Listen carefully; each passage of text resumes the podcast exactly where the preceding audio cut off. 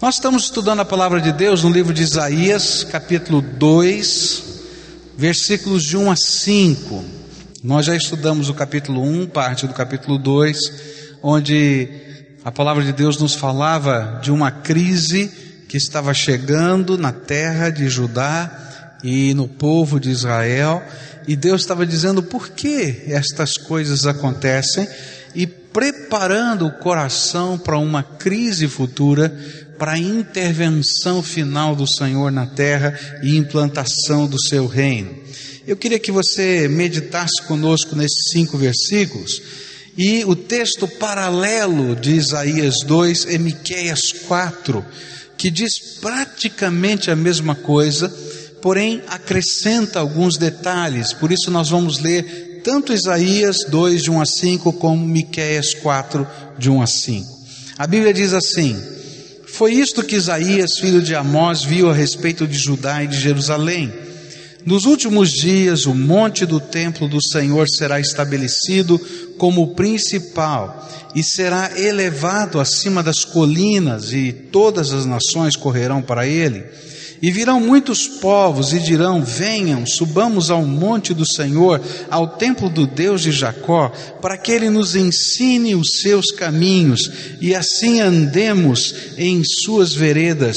Pois a lei sairá de Sião de Jerusalém virá a palavra do Senhor, e ele julgará entre as nações, e resolverá contendas de muitos povos, e eles farão de suas espadas arados, e de suas lanças foices.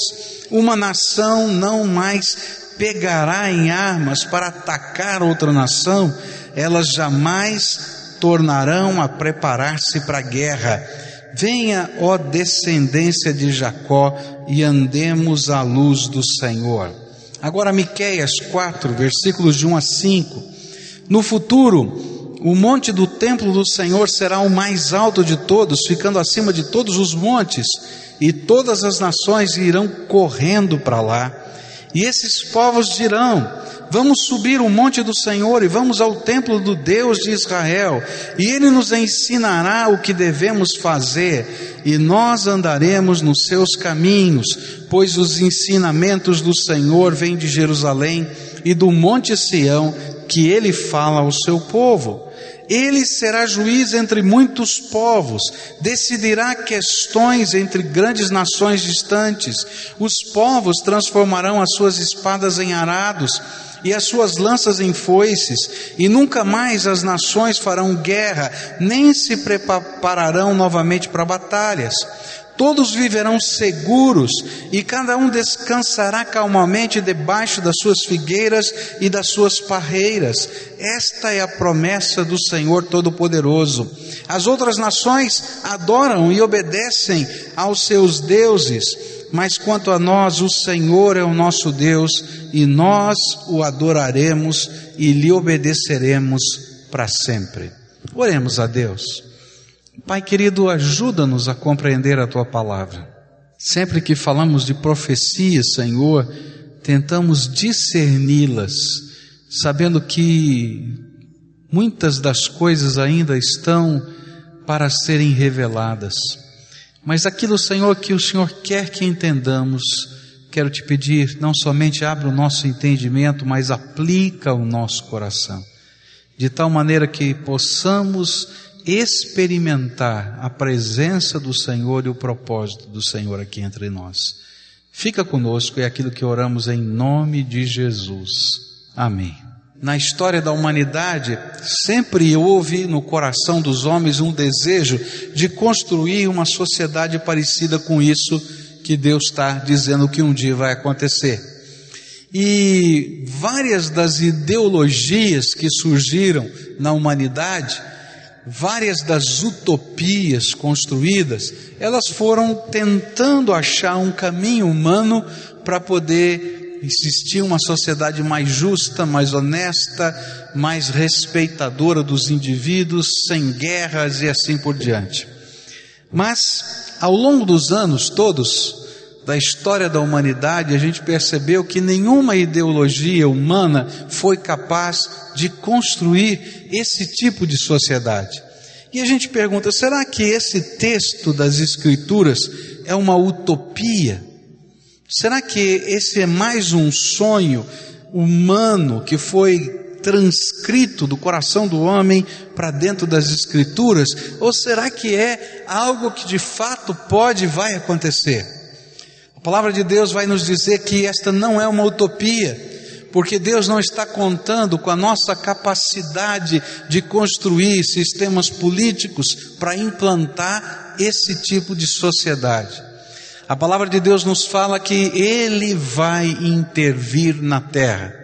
E essa sociedade vai acontecer não porque nós conseguimos construí-la com nossa inteligência, mas porque Deus um dia vai ter que intervir de uma maneira radical, de uma maneira cataclísmica na história da humanidade. Nós olhamos para esse texto sob a perspectiva de algumas perguntas. E olhando para esses versículos que falam desta profecia de uma sociedade diferente, nós queríamos perguntar algumas coisas. A primeira coisa que perguntamos ao texto foi: quando isso pode acontecer ou vai acontecer? E a resposta então das Escrituras foi muito clara: nos últimos dias. E aí então começamos a percorrer as Escrituras sagradas para tentar entender o que significa essa expressão nos últimos dias e como nós podemos reconhecer quando esses últimos dias estiverem chegando. A segunda pergunta que eu queria fazer a esse texto é a seguinte: se isso não é uma utopia? Como estas coisas serão implantadas? O que, que vai acontecer para que esse tipo de sociedade que Deus está dizendo que um dia vai existir na Terra, de fato aconteça? É interessante que a gente olha para a história da humanidade e a gente vê esse sonho tentando ser implantado, tanto em com, através de filosofias humanas, quanto até com filosofias religiosas. Do ponto de vista humano, a gente já viu várias ideologias, o marxismo, o capitalismo, a social-democracia, todas elas têm um propósito muito parecido com isso, uma sociedade mais justa, e não deram certo. Mas do ponto de vista histórico, a gente vai encontrar sistemas religiosos muito bem articulados que tentaram implantar isso e que se tornaram uma vergonha. Por exemplo, na época da Idade Média, não é? O sistema religioso do catolicismo do mundo quis implantar o reino de Deus ou entendeu o reino de Deus como ação da igreja política e histórica na terra. E ao invés de construir uma sociedade mais justa, o fruto desse projeto foi a chamada Santa Inquisição. Já leu um pouquinho sobre isso? As maiores atrocidades humanas aconteceram nesse tempo. Mas o paralelo também acontece na história protestante. E a gente vai ver que, por exemplo, o sonho de alguns migrantes que saíram da Europa para poderem praticar a sua fé evangélica na Norte América, não é? Era um sonho de construir uma sociedade em que esta sociedade fosse uma expressão única do reino de Deus. E aí alguém já deve ter ouvido falar de um negócio chamado as bruxas de Salem. Já não ouviram falar? Porque essa cidade ficou famosa por queimar pessoas vivas, acusadas de bruxaria. E quando a gente olha os registros da história, a gente diz assim: também não funcionou. E a pergunta é: por quê? Porque a nossa índole humana está corrompida. E os nossos sistemas humanos são corrompidos. E apesar de nós queremos fazer o bem, aquilo que a palavra de Deus nos diz é verdade, né? Paulo faz uma autoanálise e diz assim: Que miserável homem eu sou. O bem que quero fazer não faço, o mal que não quero fazer, isso faço. Que miserável homem eu sou. Então, o homem não consegue construir, não quer dizer que a gente não deva lutar pela justiça, mas o homem não consegue construir aquilo que a gente está sonhando aqui nessa palavra. Por isso, um dia Deus vai intervir. E a pergunta que a gente vai fazer à palavra de Deus agora é: como Deus vai implantar esse negócio? Se o homem não consegue, se isso não é uma consequência do desenvolvimento da humanidade, da tecnologia, da ciência, da política, então como Deus vai fazer? E a Bíblia nos diz assim, versículo 4 do nosso texto: E ele julgará entre as nações, e resolverá contendas de muitos povos e eles farão de suas espadas arados e de suas lanças foices. Uma nação não mais pegará em armas para atacar outra nação. Elas jamais tornarão a preparar-se para a guerra. No texto paralelo de Miqueias diz assim: ele será juiz entre muitos povos e decidirá questões entre grandes nações distantes. Os povos transformarão suas espadas em arados e as suas lanças em foices, e nunca mais as nações farão guerra, nem se prepararão novamente para as batalhas. Diante de uma realidade caótica que vai chegando a um momento de tamanha injustiça que Deus tem que intervir. As utopias vão desaparecer, porque elas vão se mostrar totalmente incapazes de desenvolver um mínimo de condição de justiça na terra, e vai haver uma grande desesperança, e por isso todas as profecias falam da implantação dos propósitos divinos, divinos mediante uma intervenção direta do Senhor. Deus vai ter que entrar nesse mundo. Deus vai ter que colocar poderosamente a sua mão aqui. E a palavra de Deus nos diz como isso vai acontecer. Nós vamos passear aqui por alguns textos da Bíblia. Diz assim a Bíblia em Isaías 24, versículos 21, 22 e 23. Naquele dia o Senhor castigará no céu as hostes celestes e os reis da terra na terra e serão ajuntados como presos em masmorra e encerrados num cárcere e castigados depois de muitos dias. A lua se envergonhará e o sol se confundirá quando o Senhor dos exércitos reinar no monte de Sião em Jerusalém, perante os seus anciãos haverá glória. Isaías lá no capítulo 24 ele começa a dizer: como é que isso vai acontecer? Ele diz assim: olha, existe um problema cósmico que não está acontecendo só na Terra. E Deus, nesse momento histórico, vai julgar simultaneamente o céu e a terra. Ele não está falando do céu, habitação dele, mas ele está falando de todas as hostes celestiais. Há alguém que é o príncipe deste mundo, que domina essa linha de filosofia, curso desse mundo. Esse alguém é Satanás e os seus demônios. E ele se associa ao homem nesse processo. E é por isso que o mundo decaído é o que é. E Deus, para poder fazer essa nova sociedade, ele tem que começar julgando todas as hostes celestiais que um dia o abandonaram o propósito divino, que são anjos caídos, os demônios, e também todos os homens que resistiram de alguma maneira ao propósito de Deus nas suas vidas, porque senão essa sociedade não consegue se reconstruir. Mas isso não foi somente Isaías que viu. Isaías continua tendo esta visão, mas ela é apoiada em tantos trechos da palavra de Deus. Antes de ir para esses outros textos, eu quero olhar para Isaías 11. Diz assim a palavra do Senhor: Um ramo surgirá do tronco de Jessé, e das suas raízes brotará um renovo.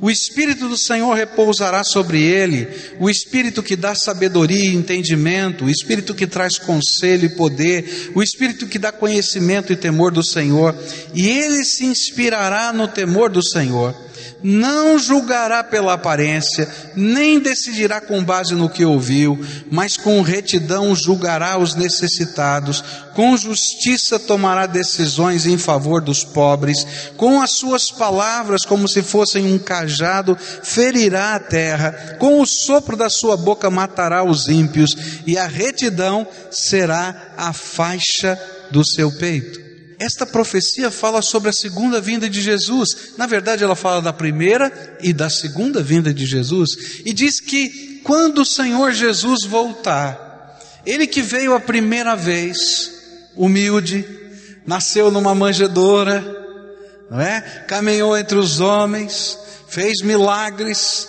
e porque a sociedade humana é o que é, ele terminou na cruz do Calvário. E porque Deus tinha um propósito de salvar toda a humanidade, ele terminou na cruz do Calvário. A Bíblia diz que nesse dia ele vai voltar. E quando ele voltar, ele não vem para fazer um passeio. Ele vem para julgar toda a terra. E o que significa julgar toda a terra? Significa que cada homem, cada mulher vai ter que se apresentar diante do justo juiz de todos os tempos, de todas as épocas. E Deus estará colocando cada um no seu devido lugar. Aqueles que optaram pela fé em servir Jesus e aprender com Ele, caminhar com Ele, ter um pacto com Ele, reinarão com Ele, diz a Bíblia. Mas aqueles que rejeitaram esse compromisso de incorporar na sua vida uma fé que tem valores, estes, juntamente com Satanás e os seus anjos, serão destinados a um lugar. E através desse, desse arrancar da terra do mal, Deus vai instituir um novo tempo, uma nova sociedade, uma nova condição de vida, um novo corpo. E aí a Bíblia vai nos falando sobre novas todas as coisas que Deus vai estar fazendo, porque as coisas velhas, e inclusive essa terra, foi consumida pela humanidade. E a Bíblia vai dizer mais: que não somente esse reino vai ser um reino de justiça, mas vai ser também um reino eterno, permanente, não tem volta. A Bíblia diz em Miqueias 4, versículo 6: Naquele dia, declara o Senhor, ajuntarei os que tropeçam e reunirei os dispersos, aqueles a quem afligi, e farei dos que tropeçam um remanescente, e dos dispersos uma nação forte, e o Senhor reinará sobre eles no Monte Sião, daquele dia em diante e para sempre. Muitas pessoas não querem crer que haverá um dia na história da humanidade em que o Senhor implantará o seu reino. Mas toda a história da salvação aponta para esse dia como a razão pela qual Jesus veio e morreu por nós. O que eu quero dizer com isso é que Deus sabe que Ele tem que julgar. Deus sabe. E sabe, lá dentro do seu coração, você também sabe que Deus tem que julgar. Uma vez alguém me perguntou assim: por que, que Deus já não deu um jeitinho em Satanás de uma vez? Não é? E quando a gente lê o livro de Jó, a gente vai entender quanto Deus nos ama. A Bíblia nos diz no livro de Jó que Satanás, de vez em quando, naquela época, hoje ele não faz mais isso, ele passeava no céu, na mão a cara de pau, e chegava lá e dizia assim: Jó, Jó é teu amigo? Jó é teu, teu servo? É nada. E ficava ainda, sabe? E Deus tinha que aguentar. E eu ficava pensando assim, mas Senhor, por que, que o Senhor tem que aguentar Satanás passeando lá, fazendo o que está fazendo? Até o dia que comecei a estudar as profecias e compreendi uma coisa tremenda. No dia em que Deus julgar Satanás e os seus demônios, Ele tem que julgar toda a sua criação. E esse dia é o dia que não tem mais apelação. Céu ou inferno. E a Bíblia diz que todos pecaram, eu, você, e destituídos estamos da glória de Deus, e não podemos entrar naquele lugar. E então Deus, porque me amou, teve paciência e preparou um plano salvador. Ele se fez carne, habitou entre nós, tomou o nosso lugar na cruz, pagou o preço dos nossos pecados, desceu ao Hades, aquele lugar que a gente chama de inferno, tirou das mãos de Satanás, por causa da sua morte por nós na cruz, as chaves da morte do inferno, ressuscitou ao terceiro dia para que todos nós que cremos pudéssemos ser salvos. Jesus, agora glorificado, subiu aos céus e assentou-se à direita de Deus. E o primeiro decreto desse período da história, que começa a ação de Deus, mas que culminará num dia, foi dizer a Miguel e os seus anjos: podem expulsar Satanás desse lugar. Ele não tem mais lugar aqui, o juízo já começou. E a Bíblia diz em Apocalipse 12 que ele foi lançado dos céus sobre a terra. E esses são os dias que a gente está vivendo. Até que a pregação do Evangelho possa chegar a todos os lugares da terra e todo homem possa ter uma oportunidade de escolher se quer servir a Jesus aqui nessa vida e por toda a eternidade? Ou se quer seguir o curso desse mundo e ficar com o dono do curso desse mundo por toda a eternidade? Por isso, esse tipo de sociedade perfeita não vai existir pela nossa força, até que todas estas questões cósmicas e até as questões que são espirituais da nossa alma essa carne que é corrompida seja transformada à semelhança do corpo do Senhor Jesus na sua segunda vinda. Por isso a Bíblia diz que esse tipo de sociedade será implantada por uma intervenção poderosa de Deus.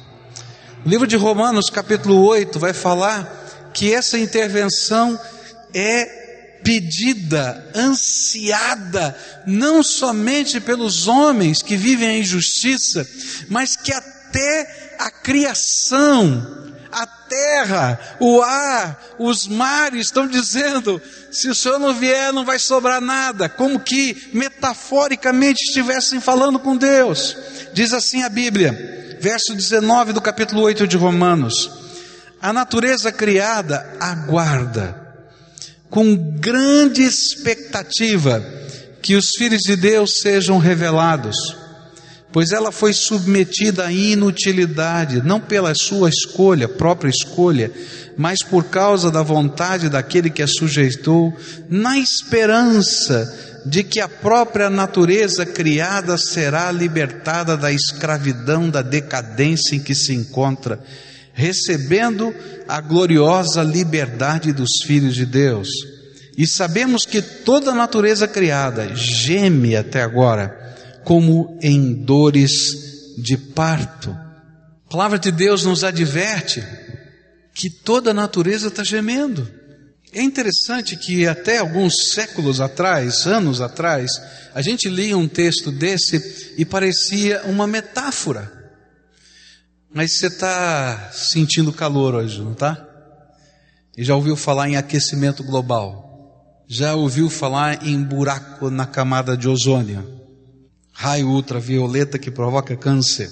Você já ouviu falar que o nível dos mares estão subindo? Você já ouviu falar o gemido da terra? Consegue entender? A terra está gemendo. Por isso a palavra de Deus nos adverte que devemos nos preparar para um encontro com o nosso Deus. Pois ele vai julgar tanto a homens como a demônios naquele dia. Apocalipse 16 diz assim: Derramou o sexto anjo a sua taça sobre o grande rio Eufrates, cujas águas secaram, para que se preparasse o caminho dos reis que vem do lado do nascimento do sol. E então vi sair da boca do dragão, da boca da besta e da boca do falso profeta, três espíritos imundos semelhantes a rãs, porque eles são espíritos de demônios, operadores de sinais, e se dirigem aos reis do mundo inteiro com o fim de ajuntá-los para a peleja do grande dia do Deus Todo-Poderoso. Eis que venho como vem o ladrão, bem-aventurado aquele que vigia e guarda suas vestes, para que não ande nu e não se veja a sua vergonha. E então os ajuntaram no lugar que em hebraico, que em hebraico se chama Armagedon. A Bíblia está falando que não somente Deus está com esse dia contado, mas que todas as forças do mal sabem que esse dia vem. E que as forças do mal estão seduzindo a terra e preparando a terra para uma grande rebelião contra Deus. Quando a gente fala em Apocalipse, a gente fala em coisas que são figuradas. Não dá para a gente pegar uma palavra e dizer isso aqui é isso, isso aqui é aquilo, mas o que está ali é: está havendo uma grande batalha entre as forças espirituais, porque Satanás sabe que o seu fim está chegando e o dia do juízo de Deus está próximo. E o que vai acontecer naquele dia, quando Deus implanta essas coisas? Olha só o que diz a Bíblia em Apocalipse 20, a partir do verso 1: E vi descer dos céus um anjo que trazia na mão a chave do abismo e uma grande corrente e ele prendeu o dragão, a antiga serpente que é o diabo, Satanás, e o acorrentou por mil anos, e lançou-o no abismo, e fechou-o, e pôs um selo sobre ele, para assim impedi-lo de enganar as nações, até que terminassem os mil anos. E depois disso é necessário que ele seja solto por um pouco de tempo. E vi tronos em que se assentaram aqueles a quem havia sido dado a autoridade para julgar e vi as almas dos que foram decapitados por causa do testemunho de Jesus e da palavra de Deus, e eles não tinham adorado a besta e nem a sua imagem, e não tinham recebido a sua marca na testa, nem nas mãos, e eles ressuscitaram e reinaram com Cristo durante mil anos. O restante dos mortos não voltou a viver até se completarem os mil anos, e esta é a primeira ressurreição. Felizes e santos os que participam da primeira ressurreição. A segunda morte não tem poder sobre eles, e serão sacerdotes de Deus e de Cristo, e reinarão com Ele durante mil anos.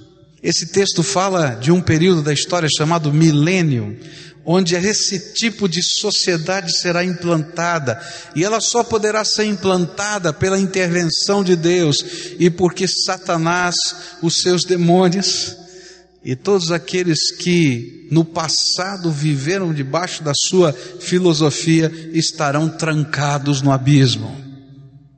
É isso que a Bíblia diz lá no livro do Apocalipse.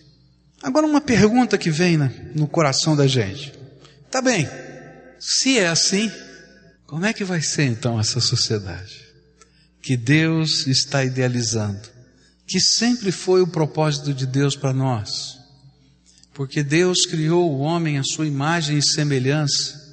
E o propósito de Deus era que esse tipo de relação humana descrita nas Escrituras pudesse existir, se a nossa carne não tivesse sido corrompida pelo pecado e se Satanás não tivesse nessa terra. E então a Bíblia descreve isso. Nos últimos dias, o monte do templo do Senhor será estabelecido como principal e será elevado acima das colinas, e todas as nações correrão para ele, e virão muitos povos e dirão: Venham, subamos ao monte do Senhor, o templo do Deus de Jacó, para que ele nos ensine os seus caminhos e assim andemos em suas veredas, pois a lei sairá de Sião e Jerusalém virá, de Jerusalém virá a palavra do Senhor. A Bíblia diz que o templo de Deus novamente será estabelecido na terra. Há várias profecias que nos dizem que na cidade de Jerusalém, outra vez, o templo de Deus será construído. Há várias profecias que nos falam que Deus será o sol que brilha nessa terra. A luz de Deus vai irradiar.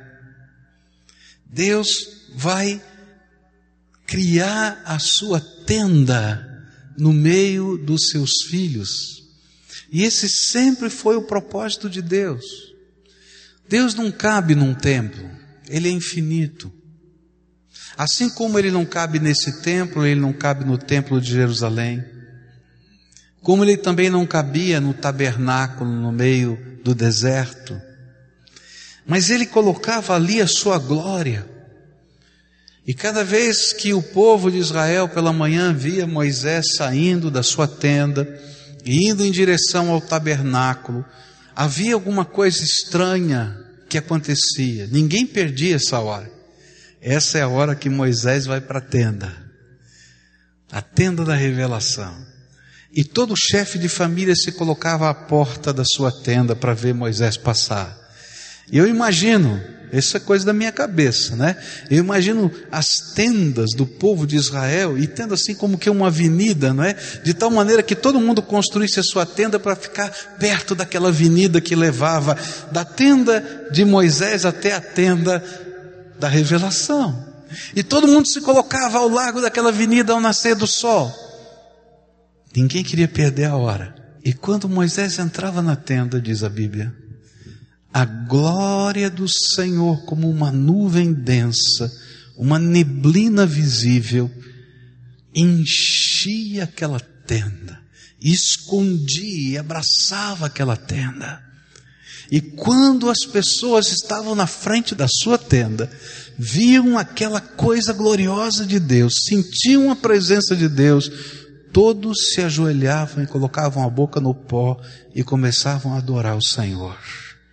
Lá no passado, Deus queria que houvesse no coração humano esse desejo de servi-lo e adorá-lo do fundo do coração. Mas a Bíblia diz que ninguém busca a Deus. E é por isso que ele teve que nos buscar primeiro e nos constranger com amor, porque nós somos resistentes. E a primeira coisa que vai acontecer nessa nova sociedade é que Deus vai estar no meio do seu povo, da mesma maneira como ele queria no passado e como ele quer até hoje. E o que vai acontecer no coração da gente é uma fome espiritual e um desejo de aprender das coisas de Deus, uma vontade de chegar perto, uma vontade de tocar, uma vontade de fazer perguntas, uma vontade de ser abraçado pelo Pai. E essa vontade vai se concretizar na forma da busca de Deus. E não importa onde, nem de que jeito, nem de que maneira, toda a terra vai buscar o Senhor. Por quê? porque o Senhor é o princípio de toda sabedoria. Não há bênção, não há equidade, não há justiça sem Deus. E a principal característica desse tempo vai ser isso: um povo que busca voluntária e famintamente, ardentemente conhecer a Deus. E Deus vai corresponder a esse desejo, revelando a sua presença e a sua glória. E Ele vai derramar da sua bênção, e Ele vai nos dar o seu reino, e o conhecimento do Senhor fará com que haja uma sociedade diferente. Quando a gente estuda a história dos avivamentos na terra, a gente vai descobrir uma coisa interessante. Os avivamentos tiveram teologias diferentes. Por exemplo, o segundo avivamento americano teve uma teologia armeniana, ou seja, olha, você decide se você quer servir a Deus ou não. O primeiro avivamento americano tinha uma teologia calvinista que dizia: Deus já escolheu aqueles que querem adorá-lo. Mas havia uma coisa muito semelhante entre os dois: uma fome e um desejo de conhecer a Deus. E é por isso que a Bíblia diz: Buscar-me-eis e me achareis, quando me buscardes de todo o vosso coração. E o que vai acontecer nesse novo tempo em que Deus está construindo uma nova sociedade é que as pessoas vão buscar o Senhor de todo o coração e vão querer que a vontade de Deus se implante totalmente na terra. E isso terá efeitos nos relacionamentos humanos. Olha só o que a Bíblia diz, Isaías 11, versículo 9 e 10.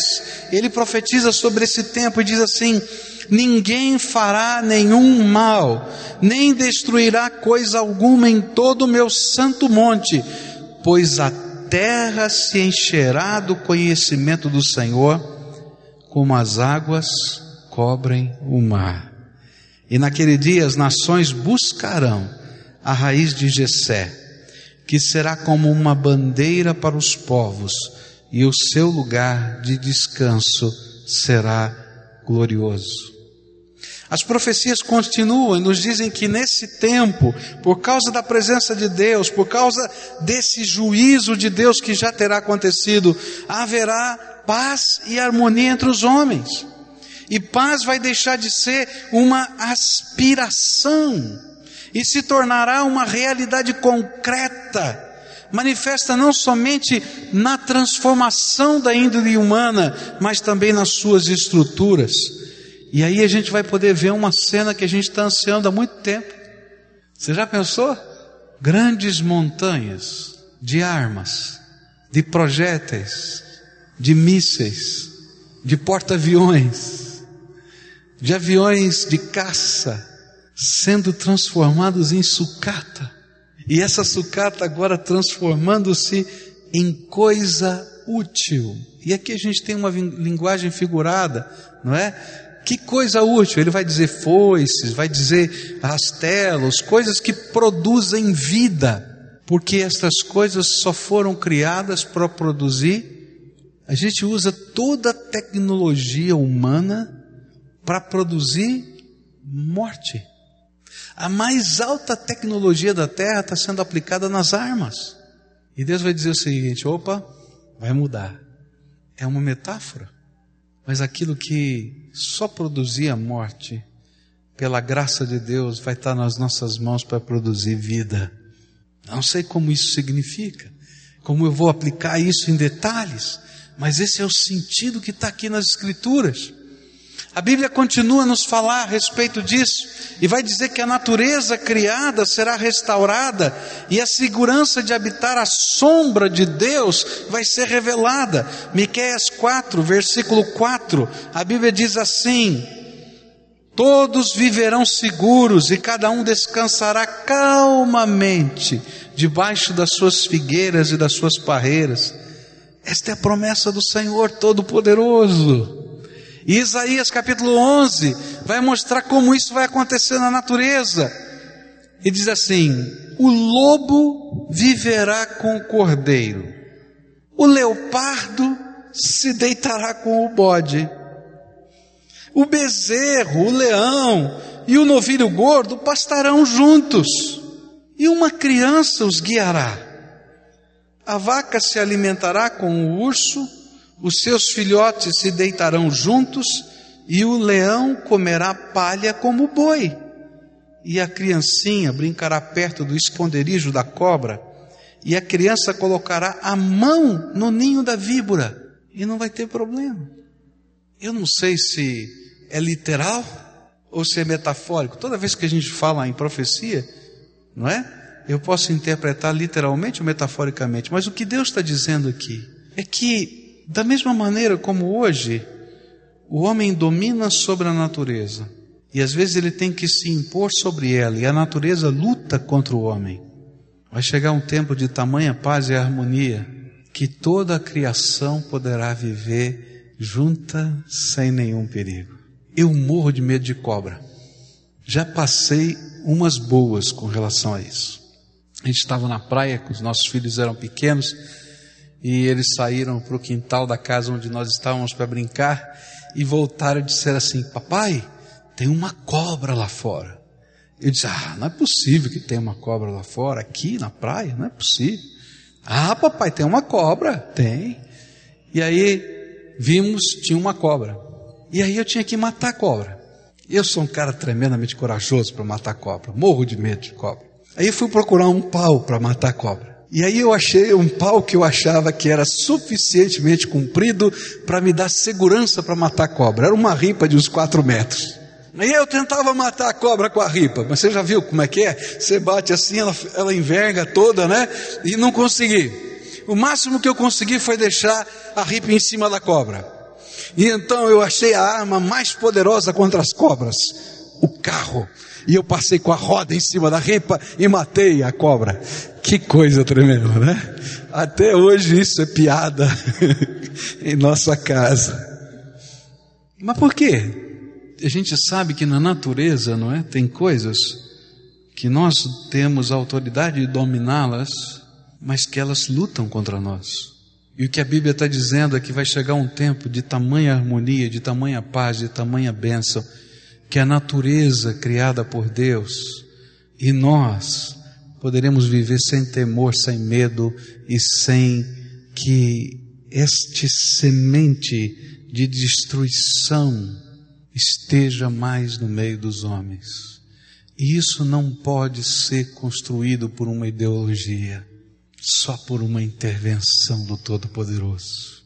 E esse nosso texto termina, e é interessante isso que depois que ele mostra para a gente toda essa visão do futuro, e eu queria que você lembrasse do contexto, eles estavam na iminência de uma destruição, todas as cidades fortificadas em volta de Jerusalém tinham caído, só tinha sobrado a cidade de Jerusalém.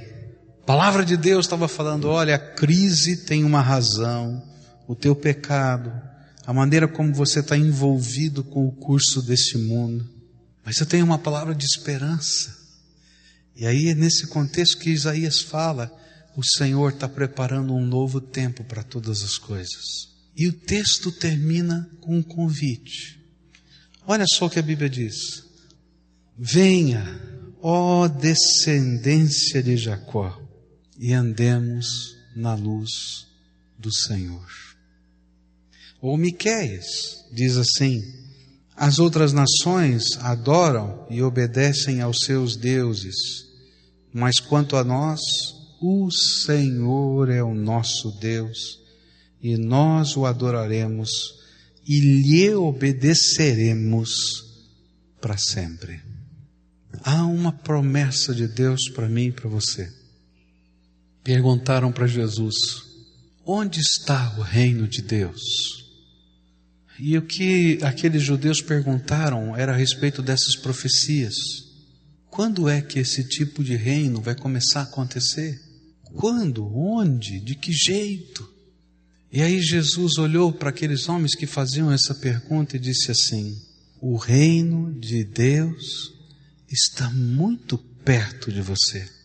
O reino de Deus está dentro de você. Enquanto esta sociedade que um dia vai acontecer não for construída ou implantada pela intervenção de Deus, o Apocalipse ainda usa uma força de expressão, uma figura muito mais forte, diz que a Jerusalém, a Jerusalém, essa Jerusalém onde tem o monte do Senhor, ela desce do céu e se implanta na terra eu não sei se literalmente uma cidade vai sair lá de cima e vai descer aqui, ou se ele está querendo dizer, o único jeito dessa Jerusalém estar tá aqui é Deus intervindo e trazendo o céu para estar tá aqui dentro do nosso contexto.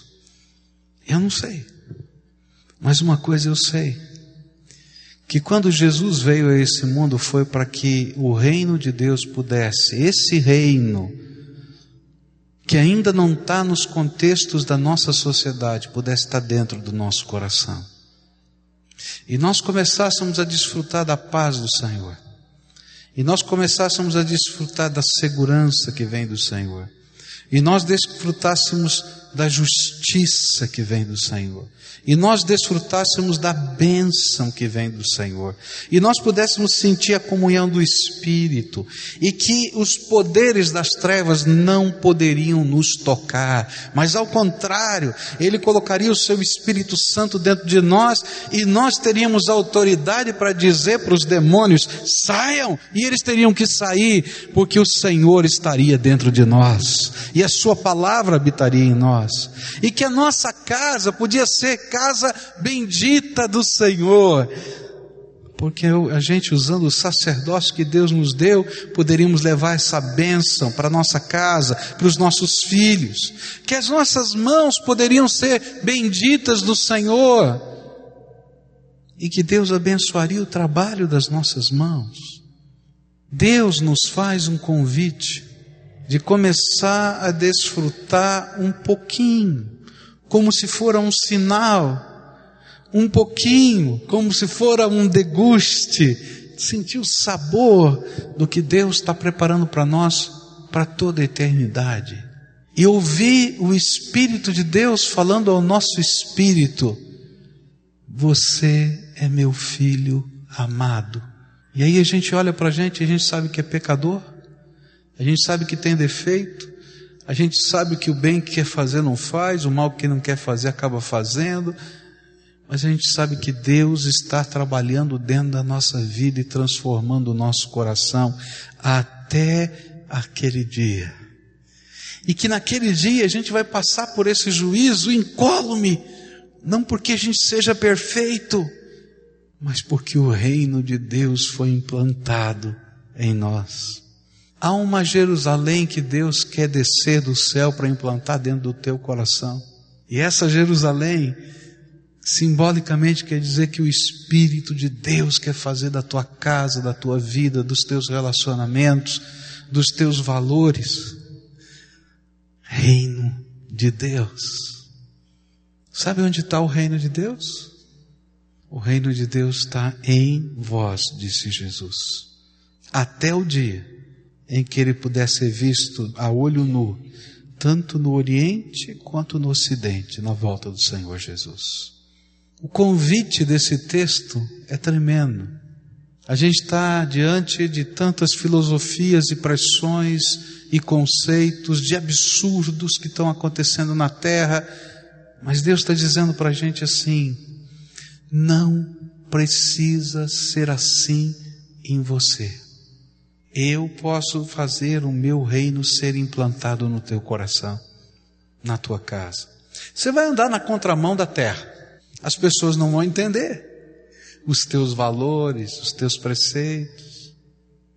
Eu me lembro de uma jovem amiga nossa, minha ovelha, já vários anos atrás, ela estava fazendo pós-graduação ou mestrado, não me lembro bem, numa universidade e lá no seu grupo de trabalho, falando sobre questões sociais, então falaram sobre a questão da sexualidade. E ela se posicionou como uma jovem cristã solteira como virgem. E todo mundo então começou a dar risada dela. Você com essa idade virgem, como é que pode isso, aquilo? Pá, pá, pá, pá. E eu gostei da resposta daquela moça. Ela olhou para os seus amigos e disse assim: Vocês aqui estão discutindo tanto a questão de opções e liberdades. Então me permitam optar pela liberdade de me guardar para alguém que eu vou amar por toda a minha vida. Na cabeça de muita gente, ela estava na contramão.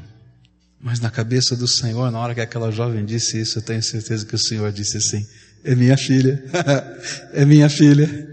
É, essa é minha filha. O reino de Deus está dentro dela. Sabe, quando o reino de Deus está dentro do nosso coração, a gente bate de frente às vezes com valores que são desvalores. Mas isso não nos é pesado, porque há um fogo aqui dentro da gente que consome, que é a presença do Espírito Santo de Deus.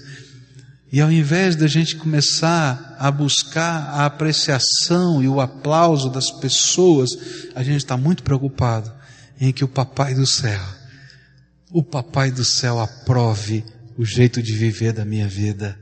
E o reino de Deus estará em nós. O convite desse texto é simples, muito simples. Como é que isso acontece?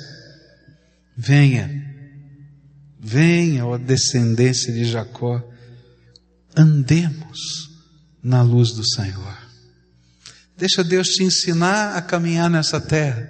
Faça um pacto com Jesus radical, do jeito de Jesus, para a glória de Jesus, e o reino já chegou. Um pedacinho, só um pedacinho, porque ele vai se completar, e um dia ele vai se revelar. Mas até que ele se complete e se revele, eu quero ser um agente de Deus nessa terra, um filho do Papai do céu, alguém que Deus pode usar, que vai ter um valor diferente, que talvez seja criticado por muitos, mas que vai ter prazer em servir o seu Senhor. E esse é o desafio de Deus para a minha vida, para a sua vida, para a sua casa, para a sua família. Façam da sua casa lugar da presença de Deus. Deixa Deus ministrar na vida da sua família.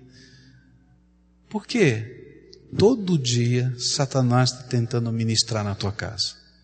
E se você não fizer nada, ele vai entrar sorrateiramente todo dia. Mas nós que somos filhos de Deus, vamos dizer: Não, Senhor, essa casa pertence ao Senhor. Às vezes, se você me vê orando em casa, você vai achar que eu sou maluco.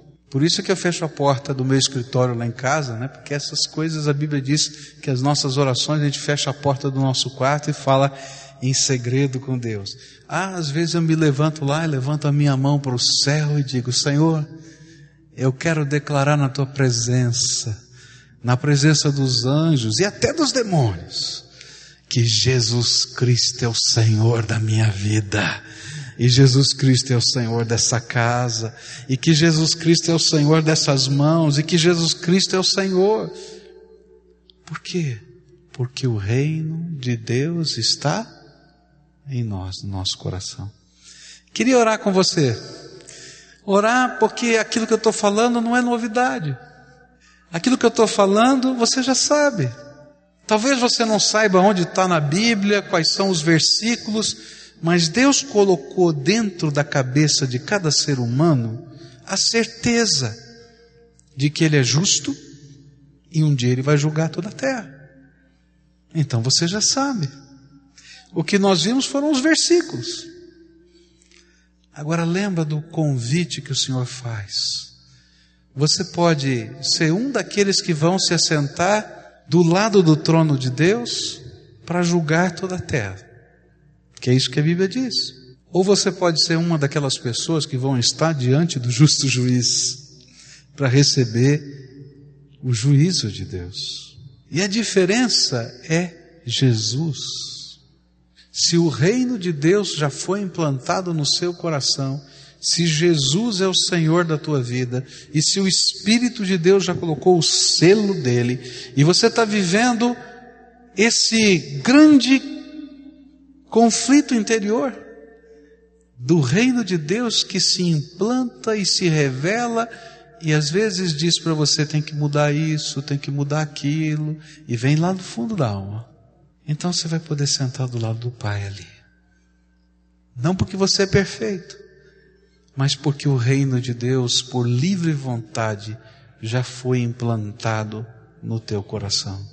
Mas aqueles que não querem, a Bíblia diz: querendo ou não querendo, todo joelho se dobrará e toda língua confessará que Jesus Cristo é Senhor, porque não tem jeito, Ele é. Então o grande convite do Senhor é simples: deixa o reino de Deus se implantar na tua vida todo dia.